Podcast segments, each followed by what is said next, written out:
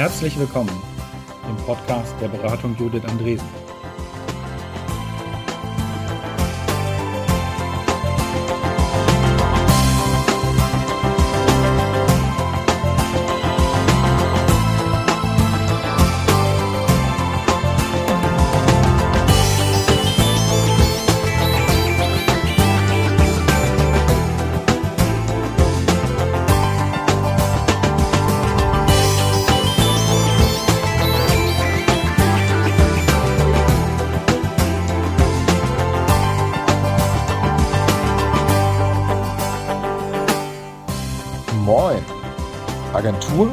Kennzahlen und agil. Und darüber sprechen heute Judith Andresen und Stefan Luther im Podcast BJA 009. Und jetzt viel Vergnügen beim Hören.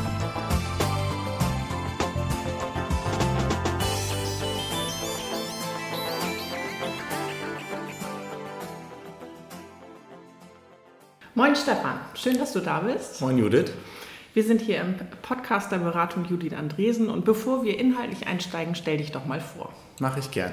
Stefan Luther, 35 Jahre alt, Gründer, Geschäftsführer der Digitalagentur NetShops Commerce. Wir haben Ende 2012 habe ich die Agentur mit dem Tarek Müller, Nils Seebach, Alexander Graf zusammen gegründet. Ähm, haben seitdem an ungefähr 100 E-Commerce-Projekte gemacht, sehr viel für Markenhersteller, sind recht Frontend getrieben und ja, wir kennen uns eigentlich auch schon fast fünf Jahre und haben auch schon zusammen die ein oder andere äh, Stellschraube bei NetShops, glaube ich, zusammen gedreht. Ja, cool. Ich freue mich total auf dieses Podcast, weil ich tatsächlich ein bisschen eure Firma kenne. Ähm, wenn du euch beschreiben würdest, so in der Organisationsform, wie würdest du euch als Agentur beschreiben? Gute Frage. Ich habe diese Fachbegriffe fehlen mir, aber ich glaube, wir sind, mh, wir kommen aus einer sehr, sehr starken Basisdemokratie. Da hat, wird alles immer demokratisch entschieden. Ähm, mhm. Ich glaube, es hat sich im Laufe der Zeit ein ganz bisschen geändert, aber mittlerweile eben durch die fast 30 Leute, die wir sind, ähm, haben eine sehr, sehr starke Teamaufteilung und die Teams ähm, das ist mein Anspruch, dass sie sich selber organisieren. Ähm, das heißt, wir sind also wir sind sehr, sehr offen miteinander, wir sind kritikfähig, wir, sind, wir versuchen so viel Agilität, wie es in unserem Business möglich ist, an den Tag zu legen.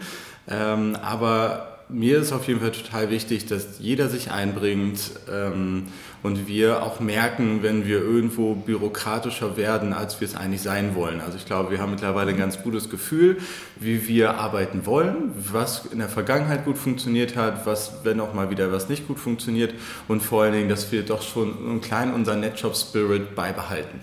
So, wie das in Fachgenre übersetzt heißt, keine Ahnung. Ja, ich, ich wahrscheinlich auch nicht. Ähm, ich mache ja diese Buzzwords immer nicht so mit. Ähm, aber äh, du hattest gesagt, ihr seid irgendwie in Basisdemokratie gestartet und heute irgendwie ein bisschen anders sortiert, nämlich in Teams. Viele setzen ja Basisdemokratie und Agilität gleich. Mhm. Ähm, als ihr sowas wie Teamstrukturen eingeführt habt und gesagt habt, wird, also so kleine Zellen, die für sich selber arbeiten, das, das ist irgendwie gut und die haben auch ihr, verfolgen ihre eigenen Ziele, so, die kann man laufen lassen.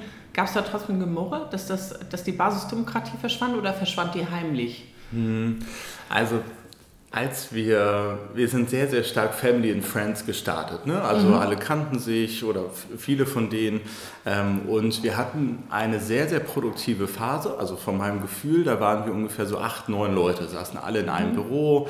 Ähm, hat, jeder hat alles gemacht, jeder wusste über alles Bescheid. Und mhm. danach kam Wachstumsschritt 15 auf 20 Leute und so. Dann hatten wir so ein bisschen auch die ersten personellen Wechselwellen. Dann war das alles nicht mehr so Family and Friends und so. Ganz spannende Phase. Und ähm, wir, ich glaube, es war so Ende 2016, da hatte ich so das Gefühl, warum war das mit den acht Leuten eigentlich total schön? Also wollte mhm. ich wieder arbeiten. So, weil ich da das Gefühl hatte, boah, da war die Welt in Ordnung bei NetShops, da waren wir mega produktiv. Und ich, und habe ich halt für mich so überlegt, dass es, glaube ich, daran lag, dass man tatsächlich in dieser Größenordnung von sieben, acht Leuten und vielleicht wirklich alle in einem Raum, aber zumindest alle mit nicht so vielen Projekten äh, beschäftigt und, ähm, und das wollte ich wieder herstellen. Und dann waren wir zum Glück auch so bei so 22 Mitarbeitern, also inklusive Business Administration, sodass wir gesagt haben, wir können zwei operative gleich aufgestellte Teams schaffen. Wir haben mittlerweile drei, vielleicht werden es dieses Jahr vier.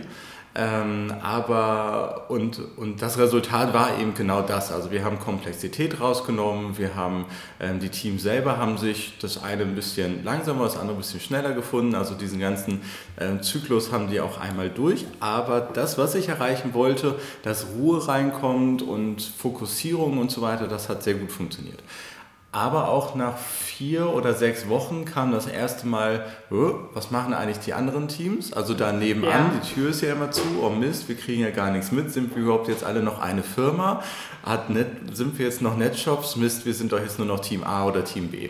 Also mhm. total spannend, ähm, wie das dann allen plötzlich so aufgefallen ist. Aber das haben wir, äh, sind wir auch proaktiv angegangen. Das heißt, wir haben die wir haben Runden eingeführt, also wir haben schon immer eine Entwicklerrunde, das heißt einmal die Woche setzen sich alle unsere Entwickler mal eine, anderthalb Stunden zusammen und tauschen sich aus über neue Trends, über interne Entwicklungsstrukturen und so. Also die kriegen relativ gut mit, was die anderen machen. Und auch auf Projektmanagement-Ebene haben wir ähm, das entsprechend eingeführt. Und wir haben, als wir die Teams aufgebaut haben, so eine Teamlead-Joe-Fix-Runde alle zwei Wochen, wo wir quasi alle zusammensitzen und nicht nur über die Projekte sprechen, sondern auch, was funktioniert gut in den Teams, was nicht, werden die Rituale eingehalten. Ähm, ja, und da habe ich so das Gefühl, jetzt gerade sind wir auf einem guten Niveau, jeder kriegt alles, also jeder kriegt viel mit, auch von den anderen Teams, ohne dass es direkt sich aus seinem Fokus des eigenen mhm. Teams rausreißt. Man sagt ja, die ideale Teamgröße, gibt es auch Studien zu, ist irgendwo zwischen sieben und acht, weil da die Kommunikationsdichte zwischen den Beteiligten aus, so ganz natürlich am besten ist. Und ich kann aus eigener Erfahrung sagen, in der Beratung Judith und Dresen, wir wollen ja mal 20 werden aus Gründen und wir haben irgendwann diese Achtergrenze überschritten.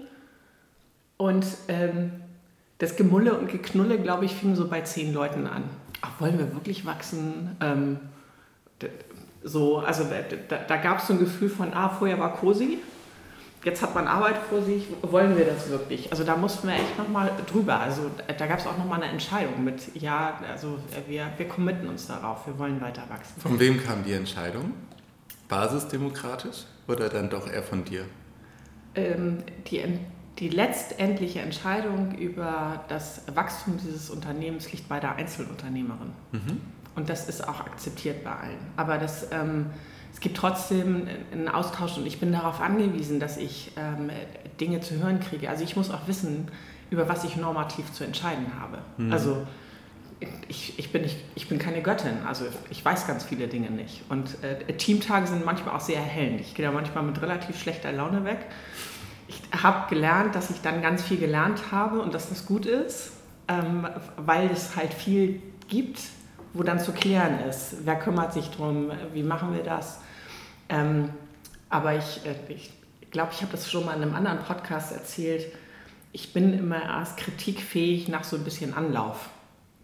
Also, also Leute, die das so, so geil können, ähm, sehr lässig Feedback anzunehmen ähm, und, und sich das anzuhören, ich gehe da relativ schnell in den Verteidigungsmodus. Ich mache das inzwischen nicht mehr laut, sondern nur noch leise und kriege dann halt schlechte Laune. Mhm. Ähm, und das ist aber meine Art, das trotzdem zuzulassen und es zu hören. So. Und Fehler machen ist auch nicht so meine Stärke. So. Also gehe ich mit schlechter Laune vom Teamtag, entscheide mich dann oder sagt, naja, wir müssen uns nochmal um das Thema XYZ kümmern, wer macht denn das? Also das ist so, ähm, und dann rangeln wir ein bisschen, ob das jetzt eine normative, strategische oder operative Entscheidung ist und dann ist klar, wer, wer sich darum kümmert. Mhm. Aber mir ist es halt auch wichtig, dass wir als selbstorganisiertes Team arbeiten. Ja, das glaube ich.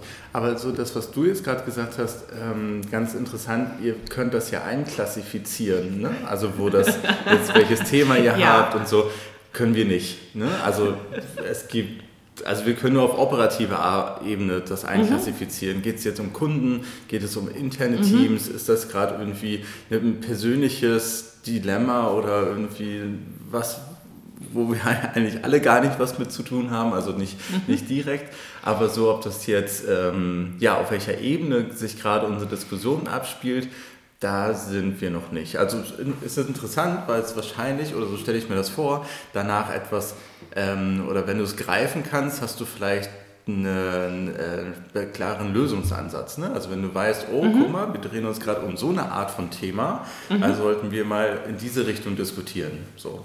Genau, also tatsächlich ist, wenn die Zuschreibung klar ist, eine normative Entscheidung gehört halt ähm, in irgendeiner Weise einem dafür vorgesehenen Gremium. Bei uns ist das die Einzelunternehmerin, so. Ähm, das kann natürlich in, in Unternehmen nochmal ganz anders laufen, ne? also wer das dann macht, aber es muss halt jemanden geben, der sich darum kümmert, der die große Richtung vorgibt, die großen Leitplanken, die ähm, ethische Verankerung der Organisation in der Gesellschaft, also so, also normativ ist halt groß, also mhm. wofür sind wir eigentlich da? Und ich kann halt sagen, eine große normative Entscheidung, die ich mal getroffen habe, war, wir müssen mit, in irgendeiner Form mit einer Mission arbeiten, damit wir als Team gerichtet sind. Und den Missionsworkshop selbst habe ich aber schon wieder quasi extern moderieren lassen und mit dem Team zusammen gemacht. Mhm, mh, mh. So, das heißt, es ist die Entscheidung gefallen, es muss eine Richtungssetzung geben, aber ich wollte sicherstellen, dass das Team sich dahinter versammelt. Und dann dann ist es halt eine normative Aufgabe dafür, den Rahmen zu finden. Aber was da dabei rumkommt, da muss man sich dann fragen, halte ich das aus? Also kann ich das mitgehen? Es hätte ja passieren können, dass da irgendwie sieben Leute sitzen und sagen so, das ist die Richtung und ich sage, ach du Scheiße, ach das ist jetzt die Richtung? Also das muss man dann auch mit das muss man mitgehen. Oder man muss halt sagen, wir machen das als konsultative Entscheidung. Also wir treffen uns, da kommt jemand, moderiert das, am Ende gibt es eine, eine, Empfehlung für mich, aber am Ende ist die Entscheidung bei mir. Also da muss man schon sauber sein in dem, wie das funktioniert, weil sonst gucken alle blöd aus der Wäsche oder sind auch beleidigt, weil sie dann den, mhm. also oder fühlen sich verarscht. Also nichts ist schlimmer, als jemandem zu sagen, du darfst mitentscheiden und wenn die Entscheidung dann nicht stimmt, dann sagen wir, ja, nee, also so nicht. So, ne? Also das ist ja ein guter Weg, um Leute zu demotivieren. Ja, das, das stimmt. Ja. Also insofern, wir haben schon relativ klar, was dann passiert. Wir rangeln aber manchmal darum, welche Art von Entscheidung das ist. Also wenn, also es gibt so Dinge, die mag ich gerne. Da kann ich lange darüber debattieren, ob das wirklich eine operative Aufgabe oder ist oder nicht, weil operative Aufgaben gehören mir nicht. Mhm. Oder nur so ganz klein bisschen, so in dem mhm. Kontext, was ich noch für Kunden tue. Und äh, da, das, ähm, da kann man ein bisschen rangeln. Ach, spannend. Ja. Cool. Ähm, wegen den sieben, acht Leuten, ähm, also das ist gerade bei uns ganz interessant. Wir haben eben, wie gesagt, ähm, drei verschiedene Teams. Wir haben sie ganz kreativ A, B und C äh, durchnummeriert. A und B machen unsere operativen Shop-Projekte, also sitzen mhm. Projektmanager ähm, und Softwareentwickler drin. Unsere Qualitätssicherung teilen wir auf die Teams auf, also die mhm. sind da noch nicht fest mit drin. Und Team C ist ist bei uns Beratung, Kreation, Konzeption, Online-Marketing. Also so das, wo wir jetzt gerade einen immer stärkeren Fokus drauf haben, was sich aber noch nicht in den Prozessen so klar gefunden hat wie die anderen, wie die Umsetzungsteams. Und da, ähm, so wie sind die aufgestellt? Ich fand es von Anfang an ähm, sinnvoll, eine Doppelspitze zu nehmen. Das heißt, mhm. wir haben eigentlich immer einen das unterscheidet sich fast in den Teams. In Team B einen Lead-Projektmanager und einen Lead-Softwareentwickler und in Team A ist es eine ähm, Lead-Projektmanagerin und ein technischer Projektleiter. Also es war mhm. ein Softwareentwickler und dann haben wir aber ähm, einen tollen neuen Kollegen bekommen, der früher Softwareentwickler war, jetzt stark ins technische Projektmanagement gegangen ist und den haben wir dann auch Zusammenarbeit mit dem Team haben wir eine neue Lead-Struktur da geschaffen. Aber mir war es ganz wichtig, dass, weil, also zumindest war es bei uns so, dass sich die Typen Menschen, Softwareentwickler und Projektmanager sozusagen sind sich ja nicht immer einig. So. Und ich habe die Erfahrung gemacht, dass der Typus des Projektmanagers eher dazu äh, neigt, vielleicht liegt es aber auch an mir persönlich, ähm, eher so zum Teamlead, eher so Kommunikation in, in meine Richtung, so. Ähm, also als, als Kanalteam in meine Richtung, in meine Richtung, Richtung Team. Ähm, aber bei uns haben sich dann so, so eine kleine Kluft aufgebaut. Also, ne, mhm. also die Schlucht wurde immer größer. So, ah, Projektmanagement, was hast du da eigentlich wieder dem Kunden verkauft oder Softwareentwicklung, warum entwickelt ihr nicht schnell genug und so. Und, aus dem und macht Grund, so viele Fehler. Und macht so viele Fehler und die Schätzungen sind immer falsch und alles das. Und ähm, aus meiner Sicht war das, war das, fand ich ganz cool. Also die, ich habe so das Gefühl, dass jeder fachliche Bereich so um die Teams in den Teams herum ähm, sich dadurch ähm, ja gleichmäßig behandelt fühlen und mhm. auch die gleiche Aufmerksamkeit bekommen. Mhm. Sicherlich mal mehr oder mal weniger, aber gerade diese Doppelspitze, trotz kleinem Team, also trotzdem mhm. nur von sieben, acht Leuten, ähm, hat sich bei uns zumindest bewährt. Also ich würde es wieder so machen. Also auch wenn neue mhm. Teams geschaffen werden, ähm, finde ich das eigentlich immer soweit ganz gut. Mhm. Und wäre das für dich ein Startpunkt oder ist das jetzt gesetzt? Also das ist ja in der agilen Organisationsentwicklung ist das ja immer so eine Frage, ob man lang genug experimentiert, bis man die Blaupause hat oder alles immer nur als ja. Startpunkt versteht. Team, Team C hat nur ein Teamlead. So, ne? Also ah, vielleicht erklärt okay. sich das dadurch jetzt schon von allein. Ähm, nee, ich würde tatsächlich je nach personeller äh, Teamstruktur jedes Mal nochmal neu überlegen. Also mhm. ich mache das schon gerne an den Charakteren fest, mhm. wie stark, aber auch, und wir sind ja kein Produktunternehmen, sondern, äh, sondern Dienstleister, ähm, auch an, den, an, der Kundenstruktur. Also mhm. auch, in den, äh, auch in den Teams unterscheiden sich Anzahl der Kunden und Art von Kunden. Also wir haben auf der einen Seite, glaube ich, ein bisschen mehr eine Art Bestandskundenbetreuung und auf der anderen Seite ein bisschen mehr Neukundengeschäft mhm. und so. Und ja, da alles ist anders in den Teams und so weiter. Und deswegen ähm, nee, würde ich das nicht als feste Regel haben, sondern mir jeweils mhm. ähm, neu überlegen, aber quasi mich immer wieder fragen, was war zu welchem Zeitpunkt bei Netjobs eigentlich äh, gut, schlecht, hat sich gut angefühlt oder ist für uns mittlerweile ein No-Go geworden? Mhm. Das ist ja eine sehr individuelle Führung, äh, äh, da, da nochmal drauf zu gucken. Ähm, und offensichtlich machst du das einfach so. Ich erzähle dir mal kurz, was mir relativ häufig passiert, wenn wir, oder was uns passiert, wenn wir in größere Organisationen gehen und uns über agile Führung mit Führungskräften unterhalten also mehr als einmal haben wir so einen empörten Ausspruch gehört, ja, aber da muss ich ja individuell führen. Und das ist, alter Falter, also das ist Empörung. Also mhm. da ist so ein, das habe ich noch nie gemacht. Ich habe hier einen Headcount von sechs, zehn, acht äh, Leuten. Äh, wie soll ich denn das schaffen? Also neben dem, und dann wird so klar, dass die noch so selbst so viele operative Aufgaben haben. Und eigentlich im Nebenjob führen, obwohl Führungskraft draufsteht. Also das wird dann immer sehr, sehr deutlich.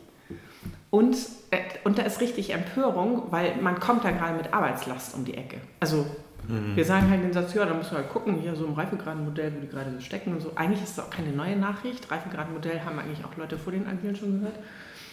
Ähm, aber dieses, ach, aber das heißt, meine Maria ist woanders als mein Peter und ich muss Maria wahrscheinlich äh, weiterlaufen lassen, weil die weiter ist als Peter oder ich so. Das, ähm, das fällt ihnen echt schwer. Hm. War nicht dein Thema? Da ich, vielleicht liegt es an mir persönlich, dass dadurch, dass wir so Family and Friends mäßig gewachsen sind, oder, oder anders, ich habe bei jedem neuen, hm, so dritter Anfang, ich ja. glaube, es, wir haben ja bei der, im E-Commerce oder in der Digitalisierung ist ja schon nicht so, als würden wir jeden Tag 100 Bewerbungen bekommen, mhm. Fachkräftemangel in Anführungsstrichen und so weiter. Mhm. So aus dem Grund habe ich relativ früh für mich überlegt, dass ich nicht eine Stelle 4711 irgendwie nachrekrute, sondern mhm. ja, der Mensch muss irgendwie was können, aber wir finden auch ganz klar heraus, was kann er sonst eigentlich noch, wie ist Bauchgefühl, kommt er klar mit uns im Team mhm. und so, weil wir, glaube ich, schon jeden Einzelnen echt mitentwickeln können und auch wollen. Also wir, mhm. jeder bei uns würde sich darauf einlassen, ja, jemand, der mal, also egal ob er High-Level zu uns kommt oder Low-Level, ähm, dass, dass wir diese Person bei uns integrieren und fachlich aufschlauen sozusagen, mhm. dass es bei uns funktioniert. So und, und deswegen ähm, ist es, glaube ich, schon immer in, in uns auch drin gewesen, dass wir Person individuell Stärken, Schwächen uns überlegen mhm. und ähm, ja und einfach anfangen. Ne? Also mhm. wir fangen, fangen, an und wir, es gibt immer einen riesen Vertrauensvorsprung erstmal. Ja, also du machst das natürlich aus bestem Wissen und Gewissen und ähm, du hängst dich hier voll rein und du bringst auch ein gewisses ähm, Know-how schon mit. Also vom Azubi, der zumindest mal weiß, was Anwendungsentwicklung ist, bis hin zum Senior PHP-Entwickler. Nach 20 Jahren glaube ich, dass der PNP, äh, PHP entwickeln kann. Aber ob das dann sozusagen 100% auf uns passt, werden wir eh erst im Laufe der Zeit sehen. Teilweise mhm. dauert es auch Monate. Ne? Also auch mhm. da, ähm, wir nutzen diese Zeit halt schon ganz und jetzt mittlerweile eigentlich auch ähm, kombiniert mit, mit so wirtschaftlichen Kennzahlen.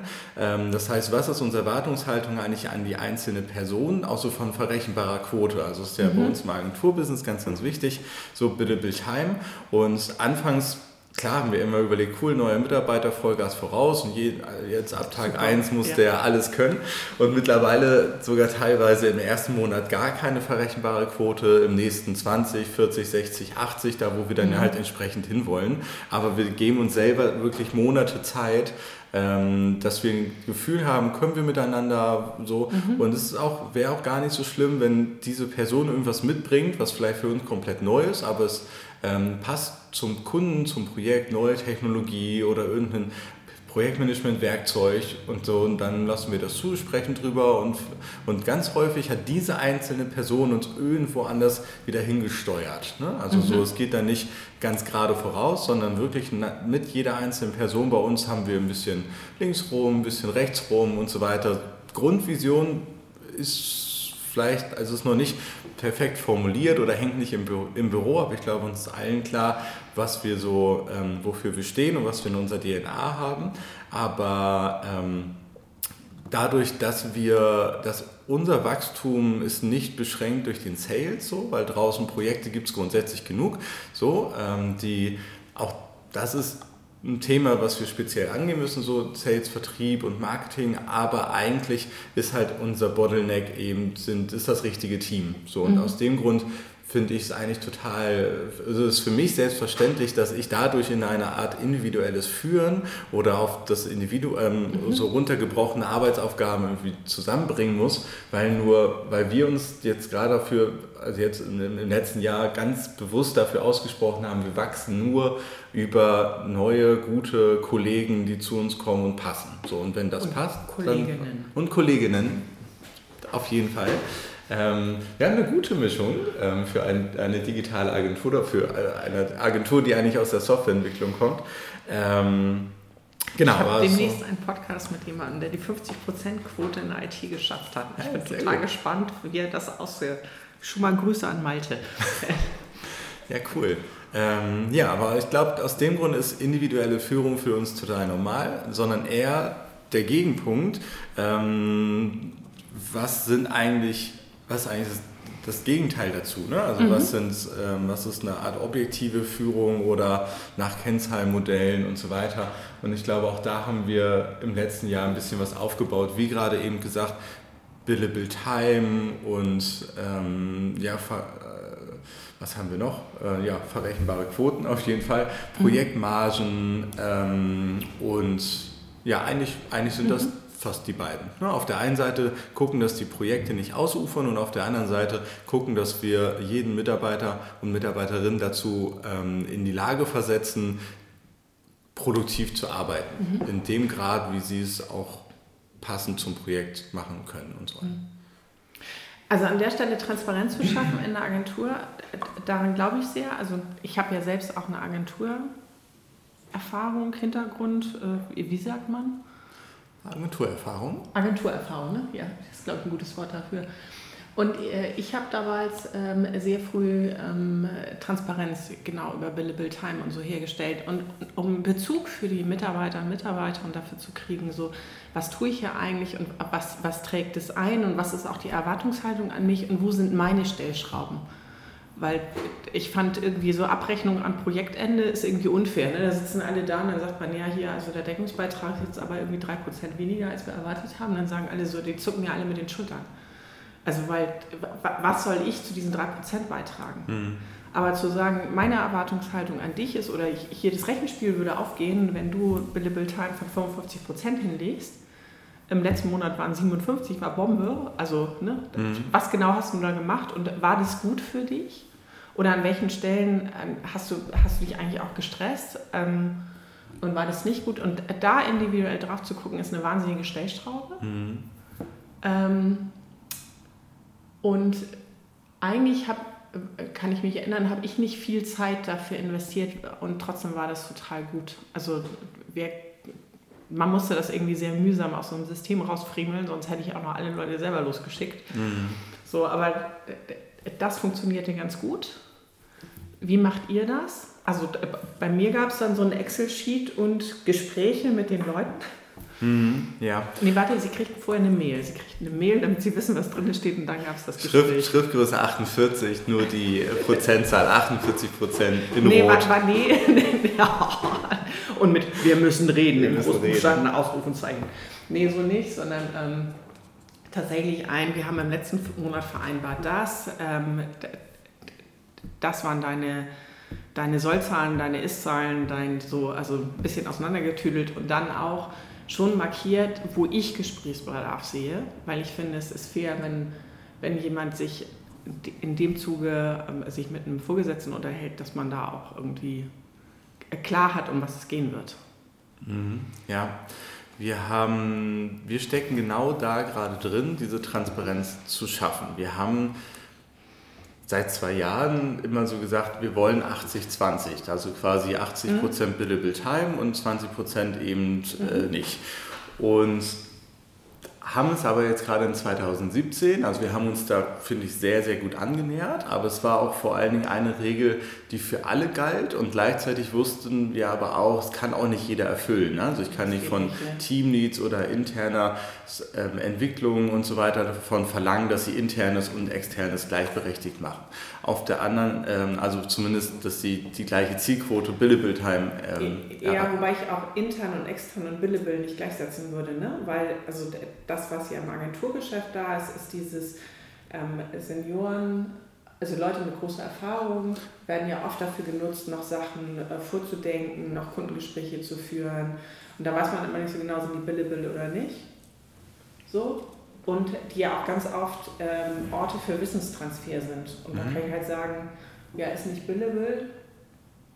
Und da weiß ich gar nicht, ob das intern oder extern ist, weil es in beide Richtungen Wirkung hat, wenn, wenn jemand Wissenstransfer macht. Deswegen bin ich da. Also billable finde ich ist ein eindeutiges Adjektiv. Mhm. Bei intern, extern bin ich mir immer nicht so sicher. Ja, das stimmt. Wir haben aber schon, ich glaube, dass ähm, wir haben schon bewusst die Entscheidung, was wirklich intern ist. Das heißt, weiß nicht, das Jira-Board nochmal ein bisschen umzubauen oder ja, okay. interne Deployment-Prozesse und so. Also mhm. gar nicht so viel. Ähm, eine Entwicklerrunde oder das NetShows, was geht, alle vier Wochen sozusagen, mhm. unser Gesamtmeeting. Ja, also da haben wir einen mhm. kleinen Katalog von eben Sachen, die wirklich intern sind. Und ähm, alles andere für den Kunden haben wir, ähm, versuchen wir an sich auch tatsächlich Billable auf den Kunden zu tracken, weil wir ein bisschen die Grundprämisse haben. Wenn wir keinen Kunden hätten, würden wir in dem Moment auch nicht reden. So, das mhm. heißt, wir beschäftigen uns mhm. schon mit dem Kunden da im Moment, haben dann aber ganz bewusst ähm, Fairness halber natürlich auch ein Bewusstsein dafür, okay, haben wir jetzt also reden wir eigentlich darüber, weil wir dem Kunden etwas versprochen haben, was wir selber erst erarbeiten müssen. Das dauert mhm. etwas länger und so. Also wir hauen nicht 100% alles immer auf den Kunden, sondern mhm. finden einen richtigen Mittelweg. Ne? Also da mhm. haben da vertrauensvolles Miteinander und ähm, so unterscheiden wir dann da, aber wir, aber wir haben ganz klar, also dieses intern, extern, tatsächlich extern, alles was um den Kunden geht, auch wenn es bei dem extern wiederum noch eine Unterscheidung gibt, ähm, dass wir das jetzt nicht, mhm. nicht auf den Kunden tracken, sozusagen. So, ähm, diese 80-20, ähm, das ist jetzt gerade aktuell eine ganz, ganz große Diskussion ähm, gewesen. Wir sind im Abschluss, weil nicht ein klares Verständnis darüber herrschte, was in die 20 kommt. Ne? Also sowas mhm. wie ja, dieses normale Selbstorganisation am Tag. Ne? Also ja, kommt, kommt in die 20. Oder eben ah, grundsätzlich auch die internen Sachen wie unsere Developer Round sozusagen, geht natürlich auch in die 20. Aber wir haben ganz große Abweichungen auch von, ähm, von ähm, Selbstorganisation. Also es gibt eben Kollegen und Kolleginnen, die schaffen das in einer Stunde die Woche und es gibt welche, die brauchen dafür zwölf, so gefühlt ungefähr. Bisschen übertrieben jetzt. Und, ähm, und genau an dem Punkt sind wir gerade, uns das tatsächlich auch anzuschauen, wer trackt einfach auch wohin. Also es ist auch ein Tracking-Thema, weil man nicht weiß, oh, was tue ich gerade, wo track ich es hin. Mhm. Damit wir dann auch mit daran arbeiten können. Und ich glaube, aus dem Grund sind wir gerade ein Schrittchen weiter, weil wir eben nicht sagen, verdammt, du bist, hast die 80 nicht geschafft, du bist doof, sondern lass doch mal reinschauen in dein Tracking. Ach, ah, guck mal, hier, das sehen wir mhm. übrigens ein bisschen anders. Und Selbstorganisation, warum so viel? Ja, ich werde immer rausgerissen und okay, wie können wir eigentlich gemeinsam daran arbeiten, dass du, weil du es auch möchtest, fokussierter arbeiten kannst. Und manchmal mhm. ist es ja nur ein, lasst ihn doch einfach mal heute eine Runde coden. Er hat da, mhm. möchte in seinen Tunnel. Ach so, ja, ist klar, gut, dann spreche ich ihn heute nicht an. Und zack, merkt man das ähm, mhm. direkt mhm. in diesen Quoten. Aber es ist ein unglaublicher Prozess und ich habe es mir tatsächlich auch ähm, viel, viel einfacher vorgestellt. Also es ist schon, wenn ich sagen kann, was, worüber haben wir im ersten Quartal intern bei NetJobs gesprochen, waren das tatsächlich eben genau diese, diese Themen. Aber wichtig, total. Mhm. Genau, das wäre jetzt nämlich meine Frage, weil es gibt ja agile Organisationen, die sagen, ach komm hier, lass mich mit dem Time-Tracking in, in, Ruhe. Also da packen wir Energie auf ein Thema, das uns nicht wirklich weiterbringt. Mhm. Ja, ich, hab, ich bilde mir immer ein, habe dafür aber zu wenig mit Leuten schon gesprochen, die das leben, dass es in, in Produktunternehmen ähm, durchaus stärker der Fall sein kann, dass nicht getrackt mhm. wird weil am Tracking nicht direkt das Erlösmodell hintersteht. Mhm. Ne? Aber wir machen eben überwiegend eigentlich fast nur noch Time and Material, das heißt jede Minute die wir nicht tracken. Du brauchst die Information so, sowieso. Genau, ich brauche die Information sowieso. So, ansonsten können wir keine Rechnung stellen. Ich glaube aber daran, dass wir, und ich war schon zweimal kurz davor, solche Modelle auch mit, mit Partnern, so mit Kunden von uns auch zu finden, wo ganze Teams quasi ähm, mhm. auf Projekte gebucht werden. Also wo man sagt, hey, das ist Tagessatz pro, pro Mitarbeiter, aber mhm. was der in der Zwischenzeit dann eben macht, ähm, das ist dann der Agentur egal sozusagen, sondern ähm, also wir haben ein Modell, das nennen wir Corporate Incubation, wo wir sagen, wir gehen als oder könnten als ganzes Team auf Corporate-Seite gehen, weil auf Corporate-Seite vielleicht E-Commerce aufgebaut werden soll, gar keine Kompetenzen vorhanden sind oder vielleicht nur ein Projektleiter der vielleicht sogar das, das operative Team auch steuert. Mhm. Ähm, und ich möchte dann quasi diese Fesseln im Kopf, dieses, oh, ich bin doch aber als Agentur hier beim Kunden, ich muss doch auf hohe Billable Time achten und so. Das möchte ich dann ein, also ich glaube, dass man das dann wegnehmen muss, diese mhm. Fesseln, damit man tatsächlich das Endergebnis im Fokus hat. So, ne? Also das ähm, ein Produkt erstellen, Software bauen, mhm. Livegang forcieren und so weiter.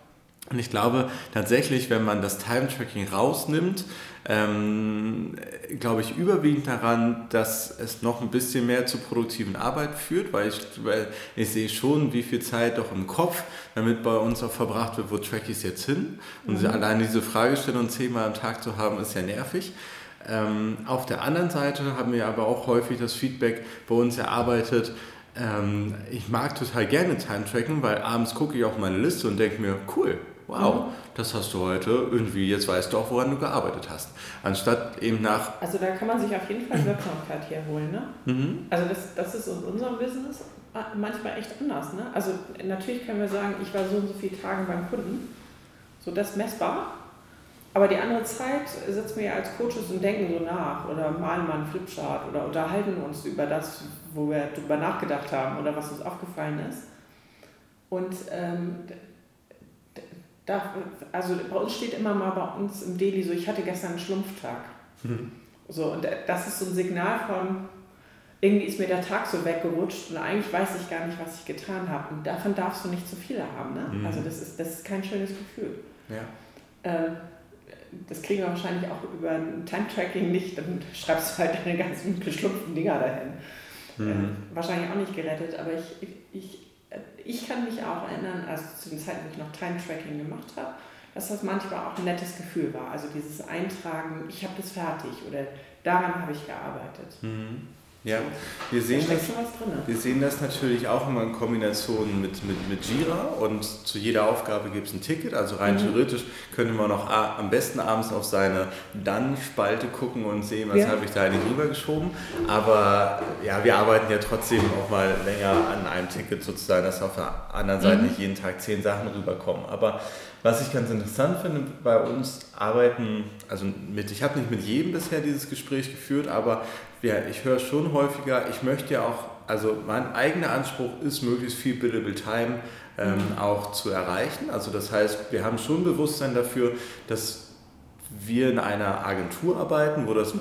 wo das Businessmodell halt einfach so ist äh, und den einen guten Mittelweg finden zwischen ähm, eben verrechenbarer Leistung und trotzdem inhaltlich auf hohem Niveau arbeiten. Mhm. Und manchmal steht das tatsächlich auch eben im Konflikt. Also können nicht immer den Anspruch haben, dass wir schon alles wissen, sondern wir müssen mhm. uns in Dinge einarbeiten. Wir haben einen Tracking-Punkt bei uns im Time-Tracking, der heißt Advanced Training.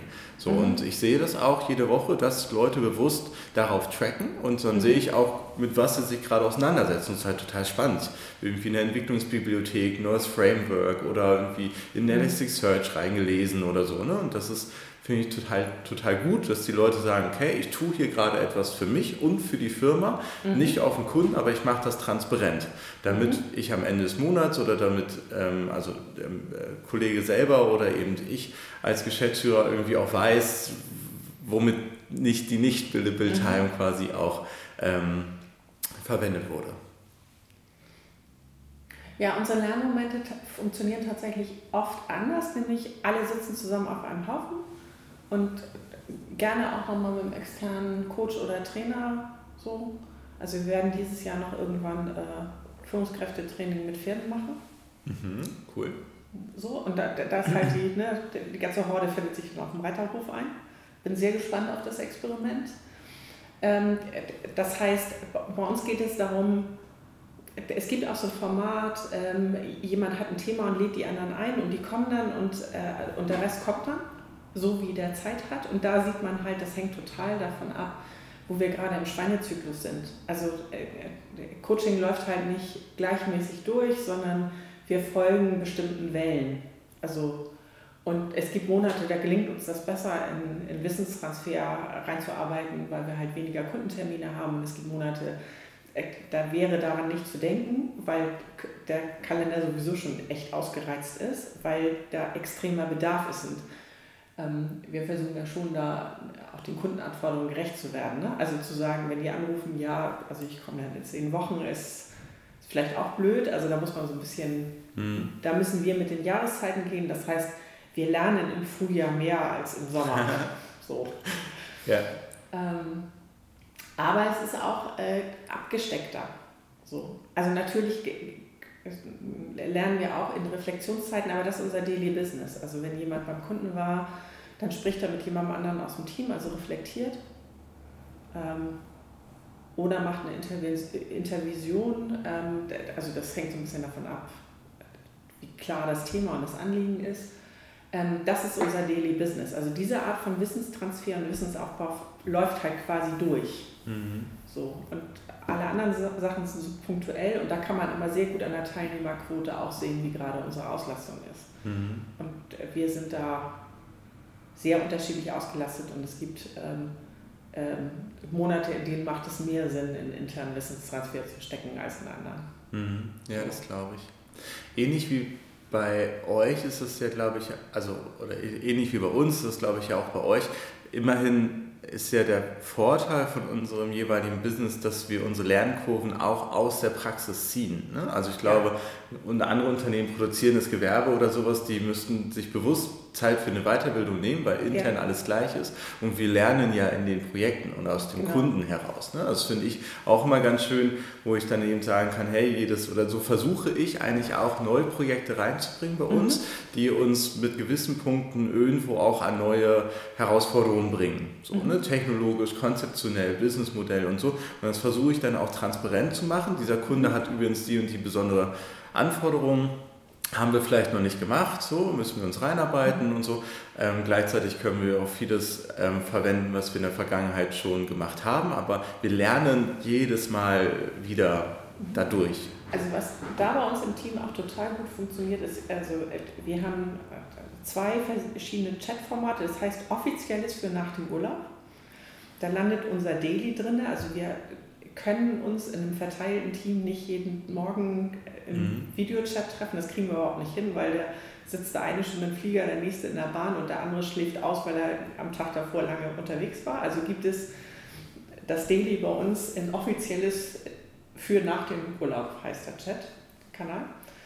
Und, ähm, und da stehen auch so Sachen drin wie äh, der Rahmenvertrag mit XYZ ist jetzt ausgehandelt und die Unterlagen sind da und da. Also, der, also wenn man das Ding nach dem Urlaub liest, dann weiß man, was Phase ist und dann gibt es die Kaffeeküche. Mhm. Und die Kaffeeküche läuft halt so durch, so wie so eine, also die ist halt stetig besetzt. Und es finden sich halt Leute in der Kaffeeküche ein.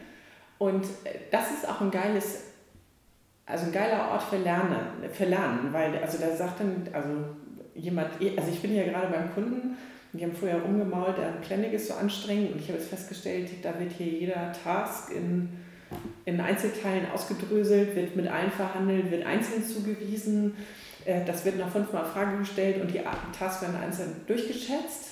Hinterher haben äh, zehn Leute eine Einzelliste. Ähm, ich verstehe erstens, warum das Ding vier Stunden dauert. Zweitens, ich verstehe, warum die genervt sind. Und äh, drittens, das Ding muss auf unsere WTF-Liste. So. Und dann haben alle wieder so eine Geschichte, ähm, wie so ein Planning mal ausgesehen hat. Und ein paar Wochen später kommt halt garantiert die Geschichte, übrigens, das Planning läuft jetzt so. Mhm. Also, und das haben sie daraus gemacht. Und, ähm, und das, das läuft so stetig mit. Mhm.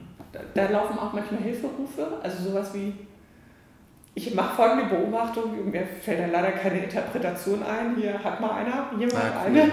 Ja, ja. So. Also in Abständen passieren dann mehr als so kurz, dann beobachtest du Dinge und denkst ja. so, habe ich noch irgendein Modell, mit dem ich das hier beschreiben kann, was hier eigentlich passiert? Nee, habe ich nicht. Hilfe! hat man eine Zeit so. Und, äh, aber auch das ist ja ein Lernmoment, nämlich jemand gibt sehr kurz schriftlich bestimmte Beobachtungen ab und jetzt bieten hier Leute Modelle an. Oder eine zumindest eine Interpretationsmöglichkeit. Mhm. So.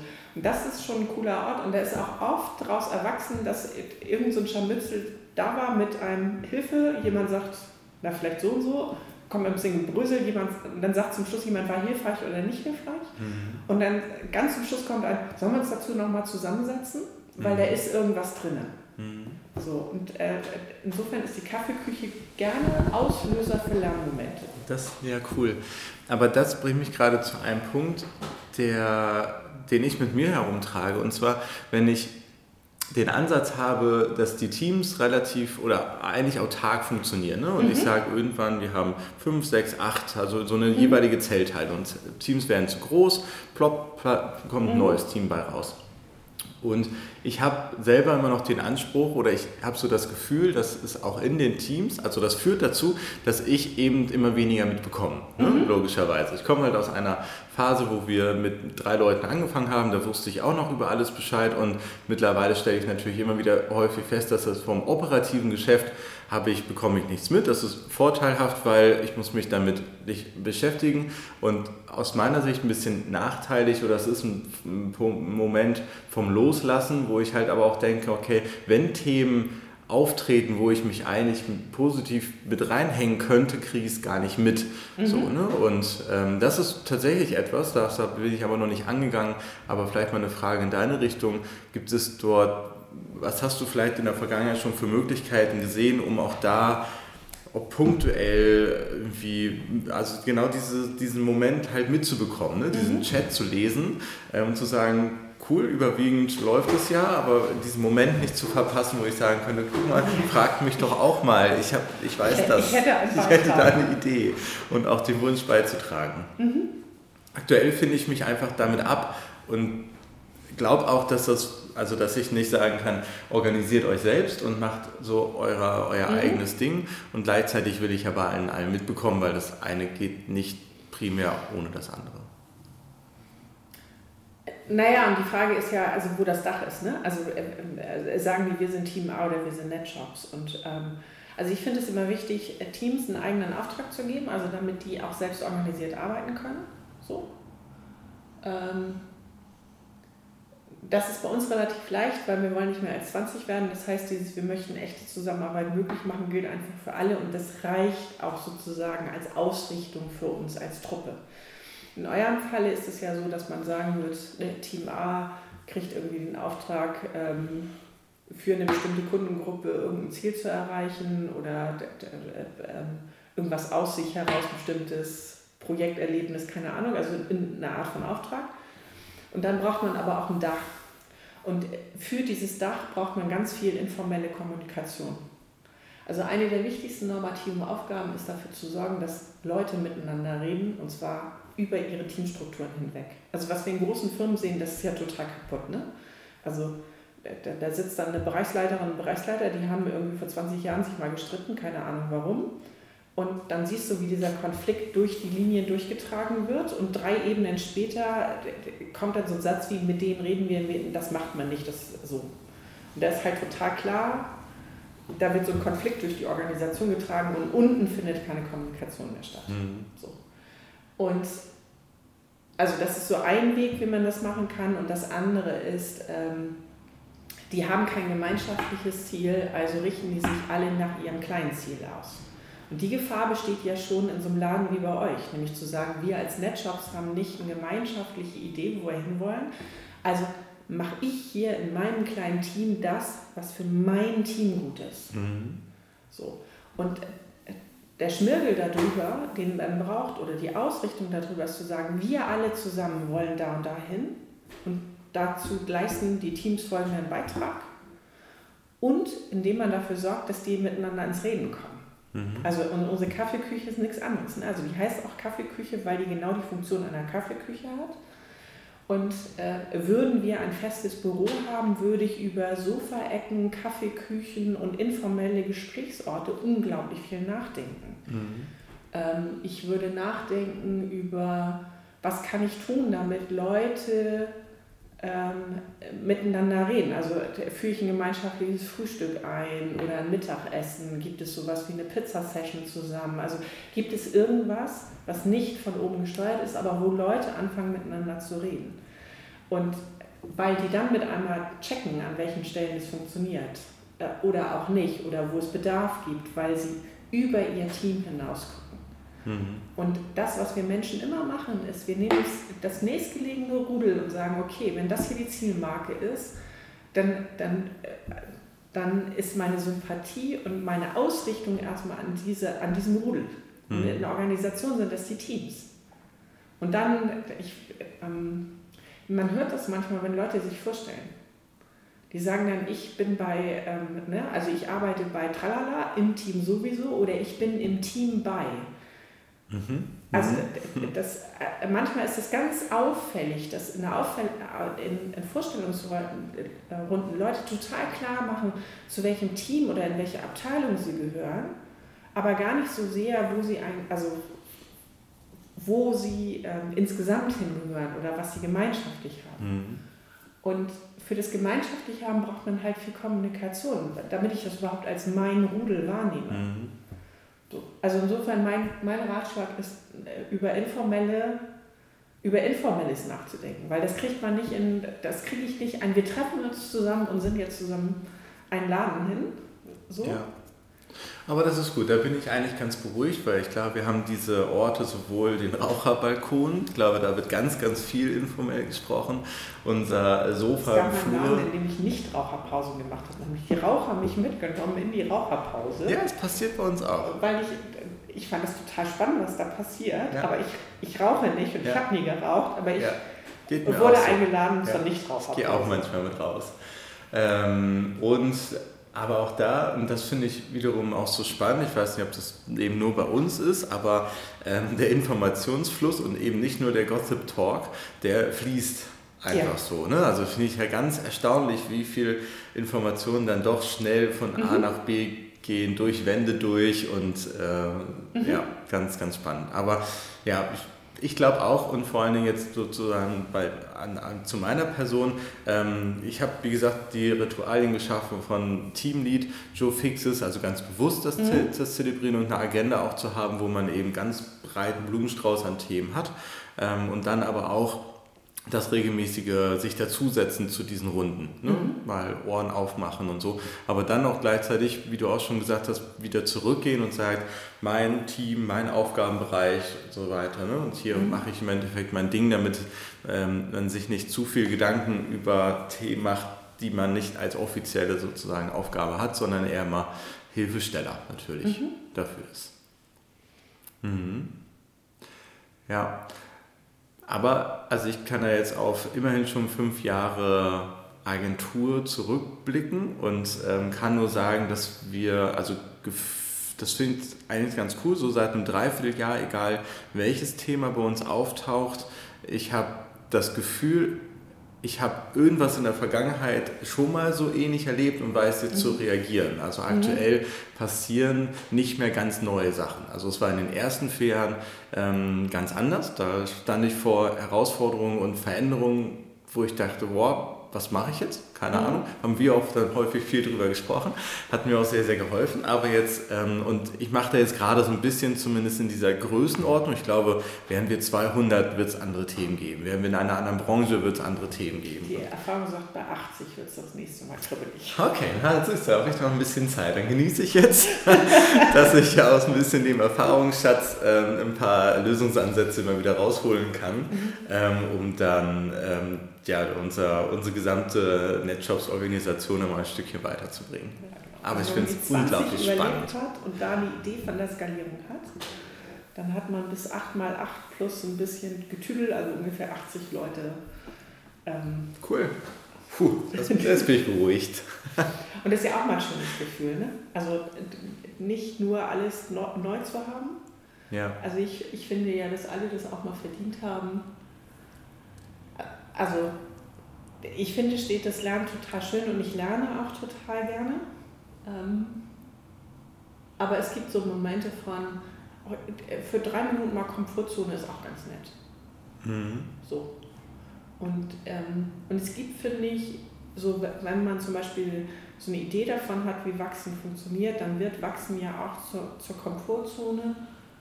Ähm, und dann, dann kann man ja sich auch weiterentwickeln, aber es ist nicht mehr so aufregend und ich finde das in Abständen total entlassen, dass es mal so ist. Also es geht halt nicht immer nur auf Vollpower und es geht nicht immer nur mit alle, alle Signale, alle Antennen an für alle Signale. Ja, das stimmt. Das bringt uns jetzt gerade ähm, vielleicht noch so als einen der letzten Punkte. Ähm, Ende letzten Jahres haben wir für uns festgestellt, dass so interne Mitarbeiterentwicklung schon ein wichtiges Thema ist. Also ich selber mhm. habe so ein bisschen ich möchte dagegen angehen, dass junge Leute in dieser Phase Anfang Mitte 20 in digitale Unternehmen nur zwei Jahre da bleiben. Also mhm. ich möchte da eigentlich, für mich ist das ein No-Go. Also mhm. warum soll Netshops nicht auch so sein, dass Leute 5, 8, 12, 20 Jahre da sind. Heißt aber auch, wir müssen uns entwickeln, müssen die Möglichkeiten geben, dass sich mhm. Personen entwickeln können und so. Und wir hatten nie einen ähm, wirklichen Hut auf bei einer Person für Personalentwicklung. Das haben mhm. wir jetzt seit Ende letzten Jahres. Und das hat jetzt das Resultat, dass ich jetzt gerade mit dieser Person äh, ganz viele Zielsetzungsgespräche führe. Also wirklich mhm. eine Zukunftsbetrachtung, keine Vergangenheitsbetrachtung. Wir haben ähm, Ziele für 2018, nicht so 100% ausdefiniert, dass man genau sagen kann, was tust du für dieses Ziel, sondern wir haben so Säulen. Ne? Mhm. Also so Säule ähm, Know-how, Wirtschaftlichkeit, ähm, interne Mitarbeiterentwicklung mhm. oder Recruiting und Sales. Das sind so die vier Säulen. Und dann aber noch du und dein Team, du und deine Kunden, du und du selbst. So, mhm. ne? Das sind eigentlich so diese sieben Punkte, über die wir sprechen in einem Freestyle-Format. Also anderthalb Stunden. Mhm. Ähm, so die, die äh, Kollegen und Kolleginnen sind sehr, sehr gut vorbereitet, haben ihre Punkte eben dabei und dann ist es wirklich ein ganz spannendes, also für mich ultra spannendes Gespräch, worüber wir sprechen. Wir nehmen dann ganz viele Zielsetzungsansätze auf und treffen uns nach sieben bis zehn Tagen eben nochmal für 30 mhm. Minuten und priorisieren diese Punkte durch. So, mhm. Und das ist dann die, die, Road, die inhaltliche Roadmap für jeden einzelnen Kollegen und Kolleginnen für nächsten drei oder sechs Monate. Also auch da haben wir keine direkte, ähm, äh, da haben wir nicht direkt gesagt, das sind jetzt Quartalsziele oder Halbjahresziele, sondern auch da wieder relativ individuell. Wenn einfach fünf Punkte rauskommen, die sind ganz aufwendig, aber die brauchen auch die Zeit, dann soll es halt einfach etwas länger ähm, brauchen. Und diese Art von Zielsetzungsgesprächen haben wir so in der Art, in der Häufigkeit vor allen Dingen mit fast, also bald allen Mitarbeitern ähm, noch nie geführt, aber auch ganz, ähm, wie gesagt, für mich eine hohe Lernkurve, aber auch ähm, für, für jeden von uns. Vor allen Dingen aber, weil das inhaltliche Themen sind und nicht, ah, letztes Jahr, weißt du noch, wir haben wieder ist das mhm. und das passiert und wieder eine Katastrophe und so, ja. sondern ein richtig schön stabiles Fundament und auf dem bauen wir jetzt quasi mhm. auf. So, ne, auf ganz und arbeitet ihr dann da auch wieder mit harten Kennzahlen? Nee, also, warte, ich, ja. ich erzähle erst die Geschichte und dann stelle ich die Frage nochmal, weil ich habe Folgendes beobachtet. Ähm, wir treffen uns als Team einmal im Jahr für zwei Tage und denken über die Ziele fürs nächste Jahr nach. also dieses Jahr haben wir uns vorgenommen, BJA ist die Adresse für Agile Coaching in Deutschland. Wir wollen um zwei Mitarbeiter wachsen, ähm, Kundensteuerung aktiv begleiten. Ähm, ist so ein Thema von Kundensteuerung, geht von mir weg hin zu den entsprechenden Tandems. Ähm, und das letzte ist was hatte ich jetzt? Kundensteuerung, Agile Coaching, Mitarbeiterwachstum und mehr Team lernen. Schön, schön doppeldeutig, weil wir wissen, wir wachsen und wir wissen, da passiert gerade was. Und wir müssen uns nochmal um uns als Team kümmern. Mhm. Und was wir jetzt machen, ist, wir sprinten von Teamtag zu Teamtag. Also im Grunde haben wir einen Scrum-Prozess auf unsere Organisationsentwicklung mit diesen großen Themen. So, das ist die eine Schiene. Und dann gibt es noch mit den festen Mitarbeitern regelmäßige Gespräche und früher, als wir noch nicht äh, diese gesprinteten Jahresziele hatten, war halt spürbar, dass wir in diesen Einzelgesprächen mit relativ harten Kennzahlen sagen konnten. Also ich arbeite jetzt, am Thema so und so und ich messe das daran. Und mit diesen gesprinteten Jahreszielen kann man sehen, dass die Dinger viel weicher werden in den Einzelgesprächen. Mhm. Das finde ich total, also nicht erstaunliches Phänomen. Ich nehme das erstmal nur zur Kenntnis. Also mhm. es scheint mir ein Zusammenhang dazu bestehen die ich noch nicht so richtig klar habe. Und deswegen meine Frage, was hat denn das mit euch gemacht? Also wie, wie, wie klar seid ihr in euren Jahreszielen ähm, oder in euren Gesprächen mit diesen sieben Punkten? Arbeitet ja. ihr da mit deutlichen Kennzahlen oder ist das eher so ein mehr von, weniger von? Wir haben keine Kennzahlen. Ähm, von daher ist es mehr ein wir hangeln uns von, von Gespräch zu Gespräch, ja, beziehungsweise das klingt eigentlich viel zu dolle freestylig. Mhm. Ähm, wir haben ein, wir haben ein Umsatzziel und wir haben ein Margenziel. So, ne? Ja. Also sind da schon so, das Hauptziel ist schon relativ Umsatz und Ertrag gesteuert. Ich weiß aber gleichzeitig, wenn wir die inhaltlichen Säulen nicht auch im Griff haben, kommen wir da oben auch nicht mhm. raus.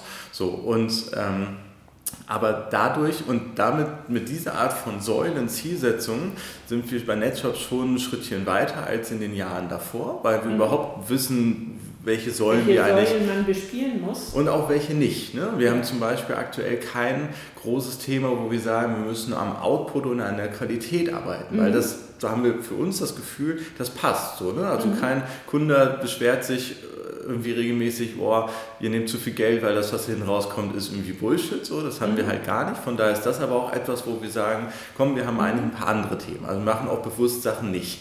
Mhm. Hängt alles zusammen. Aber auch ein paar, wie gesagt, Säulen, an denen wir, die wir nicht so starken Fokus haben. So, und ähm, auch für mich, und ich habe da mit unserer Personalentwicklung lange, lange drüber gesprochen, haben wir einen, äh, einen Fragebogen, an dem wir uns genau durchhangeln. Machen wir ein Bewertungsraster, machen wir eine Skala von bis und so, mit mhm. Selbsteinschätzung und so. Und irgendwann haben wir gesagt, boah, ist das kompliziert. Komm, wir machen jetzt, weil wir müssen nicht Ende des Jahres das alles äh, durchhaben, sondern es gibt 2019 und 2020 auch noch. Mhm. Wir machen das jetzt einfach. Mhm. Ne? Und das heißt für uns auch eine Lernphase. Wir gehen so offen in die Gespräche und äh, überhaupt hat dann jeder Mitarbeiter bei uns für die nächsten Monate nochmal abseits des Daily Business ein paar Themen, woran mhm. er arbeitet. Und Ende des Jahres werden wir, bin ich mir sicher, so viel schlauer sein. Aber ich habe mhm. das bewusst, äh, weiß ich das für die 2019er Planung, dass sowohl meine Unternehmensziele ähm, normativ sozusagen von mir dann mhm. nochmal ein bisschen vorgegeben, ähm, knackiger sein müssen, weil, mhm. weil, wir in den Gesprächen schon sagen, ja, die Säulen verstehe ich, aber gib mir doch mal nochmal das knackiger was. Mhm. Ähm, da weiß ich, brauche ich noch ein paar knackigere Ziele, um darunter dann auch zu schauen, ob man eben Kennzahlen gesteuert ähm, auch die die jeweiligen individuellen Ziele darauf hinarbeitet. Also ich habe ein Bewusstsein in mir, ich möchte das, aber gerade es hat einfach sich nicht gut angefühlt. So, mhm. sondern weil wir noch nicht so weit waren, sondern wir müssen jetzt einen Schritt nach dem anderen gehen mhm. und der heißt gerade eher etwas freiere Gespräche, sehr individuell auf Mitarbeiterebene gucken, wo, mhm. wer kann was tun. Ja, dieses mit dem knackiger oder nicht knackiger, das, äh, das verstehe ich.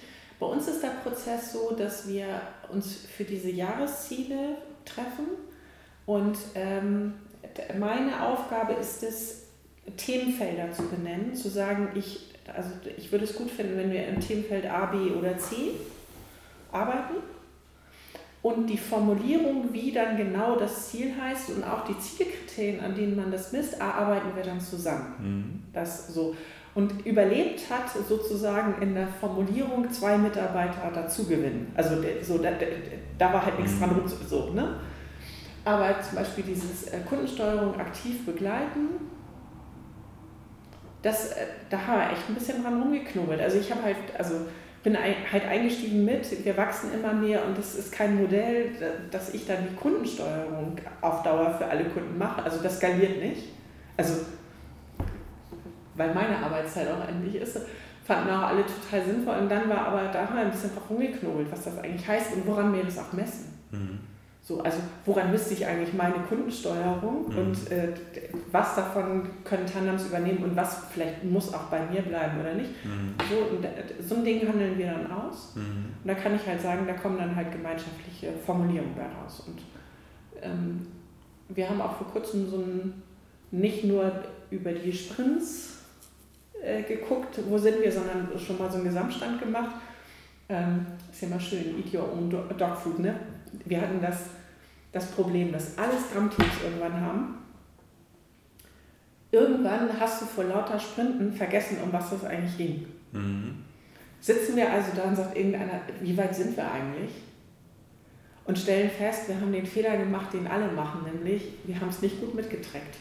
Mhm. Und dann haben wir so haben gesagt, ja, hilft nichts, dann jetzt einmal ganz. Und dann haben wir festgestellt, wir sind ja ganz gut in der Zielgeraden, waren wir auch ganz zufrieden mit. Aber das war also ich finde es immer sehr schön, die Dinge auch selber zu machen, die wir dann bei unseren Kunden auch nochmal sehen, weil es viel mehr Nähe gibt und viel mehr Verständnis dafür bringt. Weil den Satz, ich habe verloren, wo ich bin, den kann ich heute nachvollziehen, weil ich weiß, wie sich das anfühlt, wenn man genau da steckt. Mhm.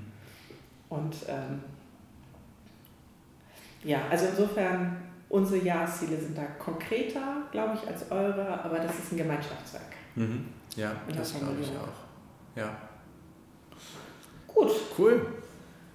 Wir sind angefangen bei Selbstorganisation, haben ein bisschen skalieren, ein bisschen Kennzahlen äh, gemacht. Ähm, ich hatte dem Stefan vorher gesagt, man weiß immer nicht, wie der Podcast heißt. Mein Vorschlag wäre ähm, Agenturen, Kennzahlen und agil. Können wir machen. Mal gucken, ob irgendwas in den Kommentaren steht.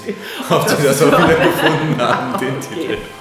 Alles klar, dann vielen, vielen Dank, Dank, Stefan. Danke, Judith.